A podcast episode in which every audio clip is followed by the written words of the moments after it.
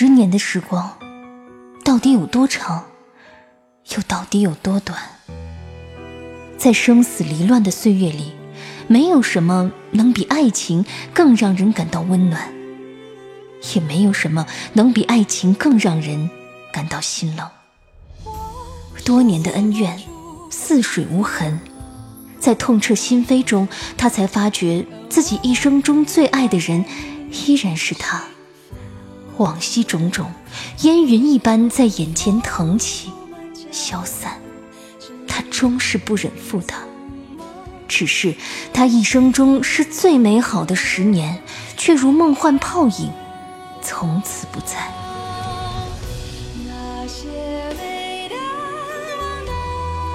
欢迎收听民国风言情小说《宁负流年不负君》，作者杨千子，演播夏小雪，由喜马拉雅出品。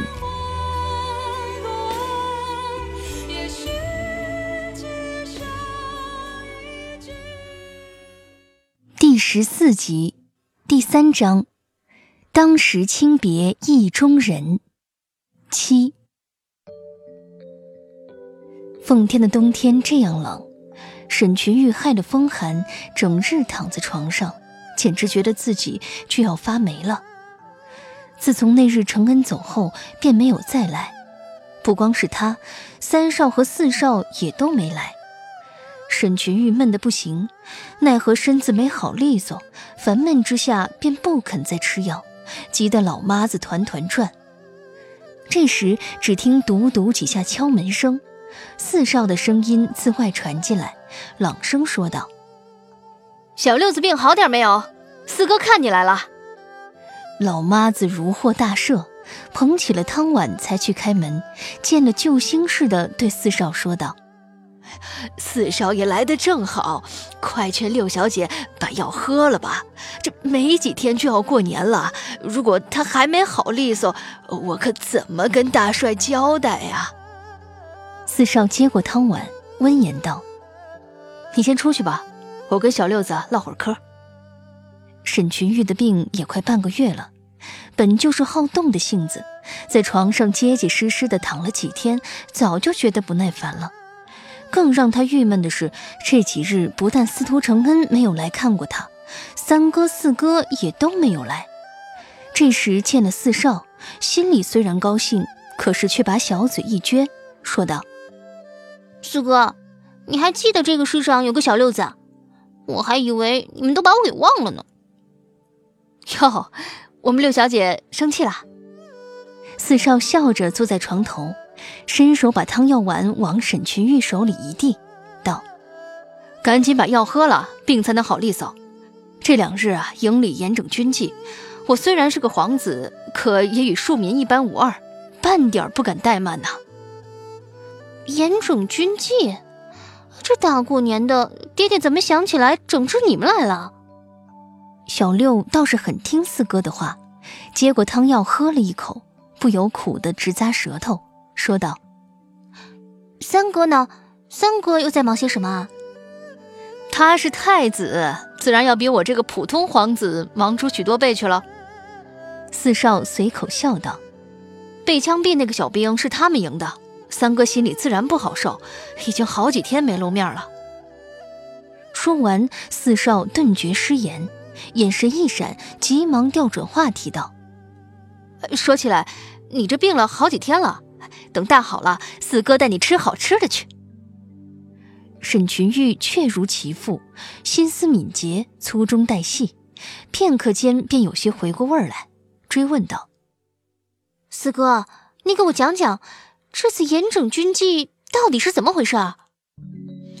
军营里的事儿你就别跟着操心了。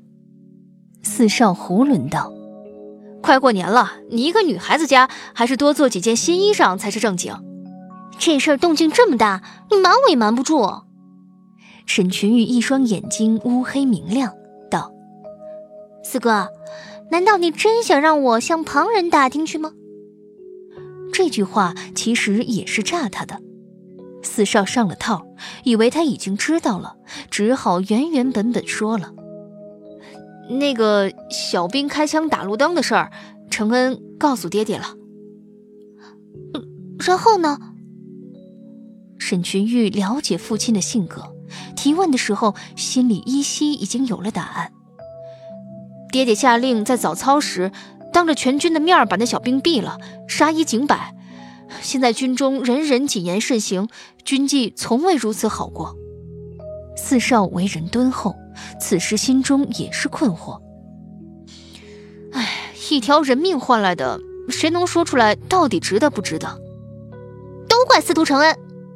沈群玉拍案而起，要不是他告密，爹爹怎么会知道这件事儿？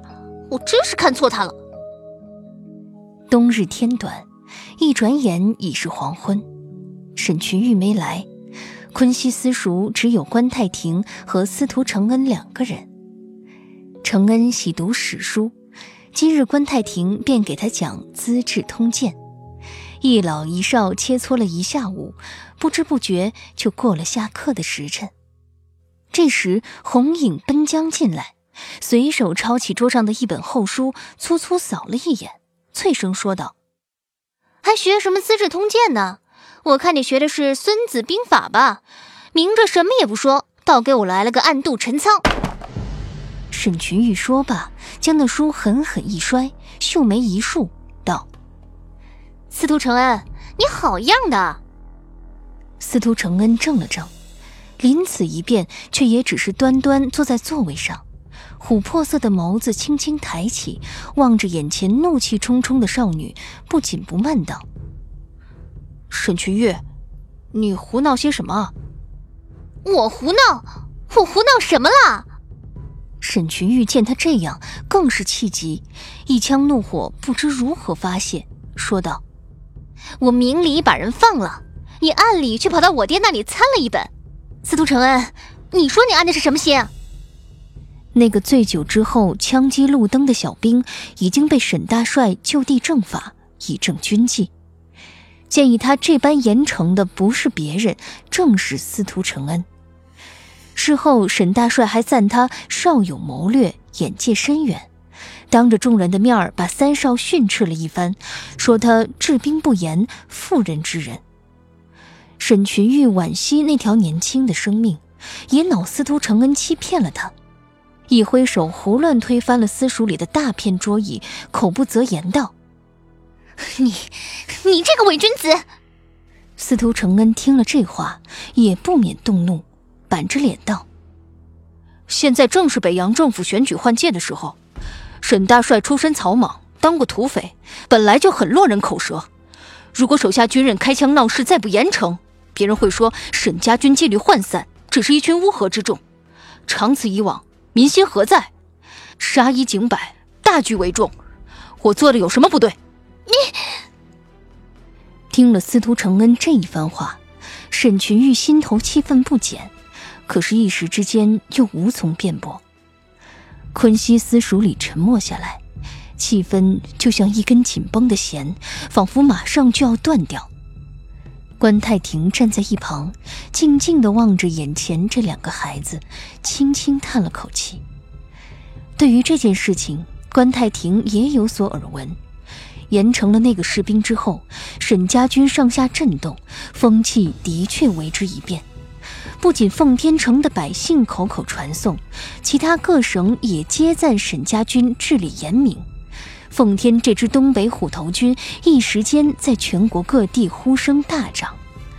从大局上来看，司徒承恩的确是没有做错，并且也真有眼界，做得十分漂亮。但是站在另一个角度来说，那个小兵只犯一次错就被杀鸡儆猴，他还那样的年轻，虽然有错，但罪不至死。结果稀里糊涂的就做了炮灰，轻易的就丢了性命，连一个改过的机会都没有。司徒承恩小小年纪，也未免心狠手辣了些。关太庭默默关在一旁，看一眼沈群玉，又看向了司徒承恩。只见两个人僵持在那里，老人家想开口劝解两句，可是这事儿本就分不出对错，一时也只好无言。沈群玉气得小脸通红，怒道：“反正你这么做就是不对！”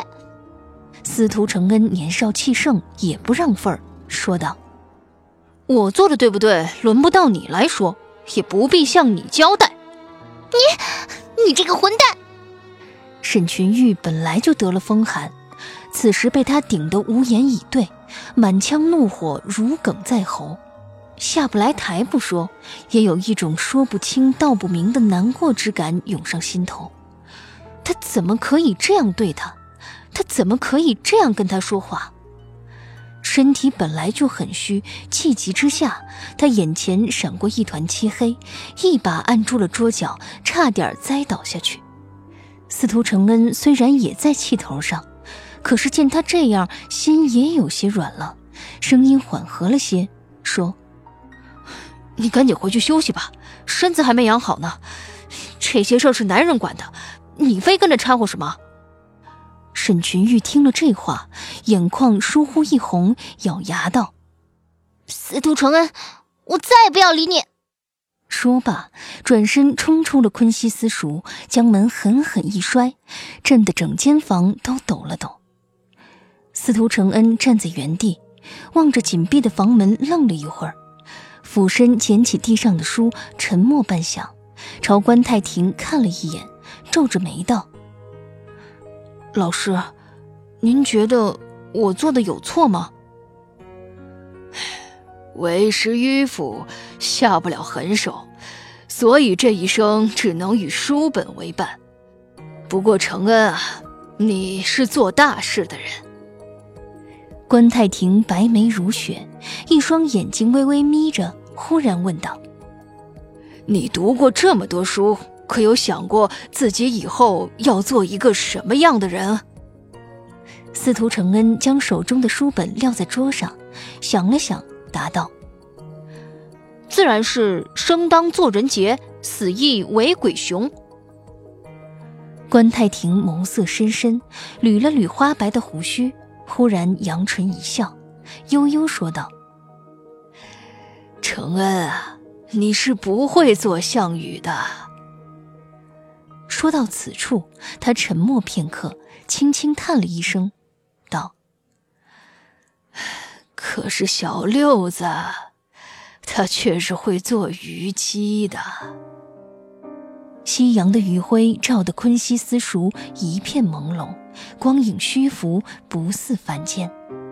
四下寂静无声，门板被风吹得轻扣了几下。露出外头一居的晶莹剔透的皑皑白雪。少年怔了一怔，黑衣黑眸，长身玉立地站在那里，若有所思。关太庭白眉白发，苍老慈祥的脸上像是雕刻着漫长的时光，目光悲悯，只是沉默。很多很多年以后，这幅画面还盘旋在司徒承恩的脑海中。既清晰又朦胧，很多个不眠的夜晚，关太庭这句话总是回荡在他耳边，却也说不清是为何。原来一语成谶。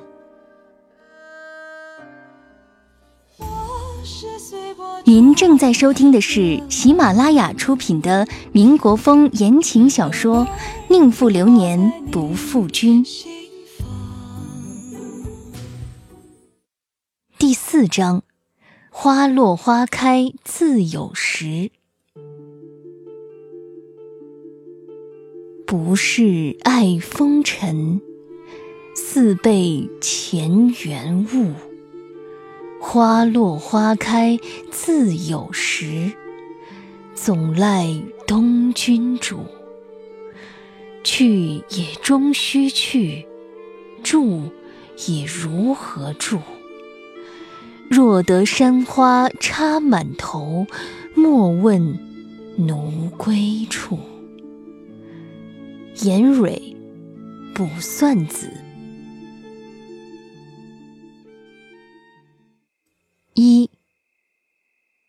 夜深了，沈兰睡不着，倚着枕头正在看书。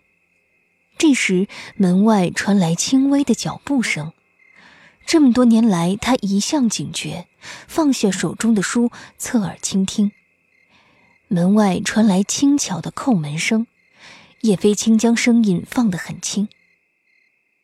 沈兰，睡了吗？沈兰穿上拖鞋，缓缓走到门口，双手抱肩，靠着墙站着。睡了。睡了还亮着灯。叶飞青的轻笑隔着门板传来。睡了还说话？沈兰咔嚓一下打开门，斜倚着门框。叶少爷，现在很晚了，有什么事明天再说吧。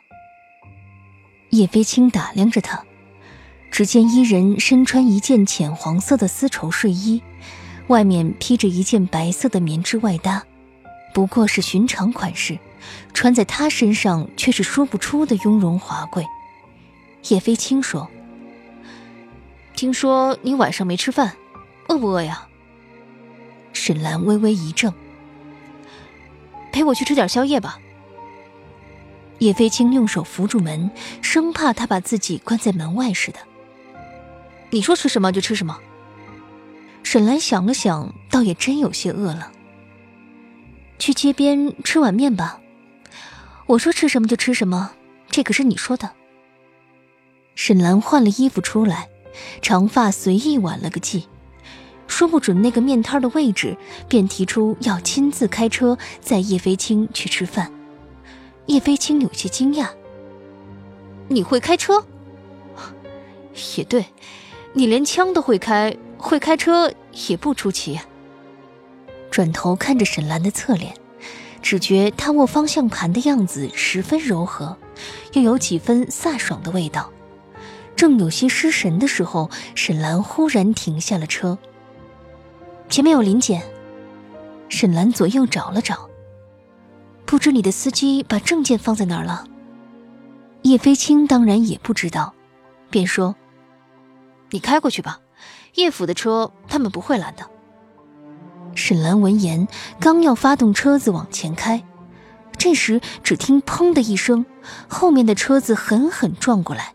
沈兰的头磕到挡风玻璃上，用手一捂，指缝间便渗出血来。叶飞青也被撞得够呛，好在是倚着车门，没受到正面冲撞。见到沈兰挂了彩，急忙扶她下了车，气冲冲地往后面那辆车子走去。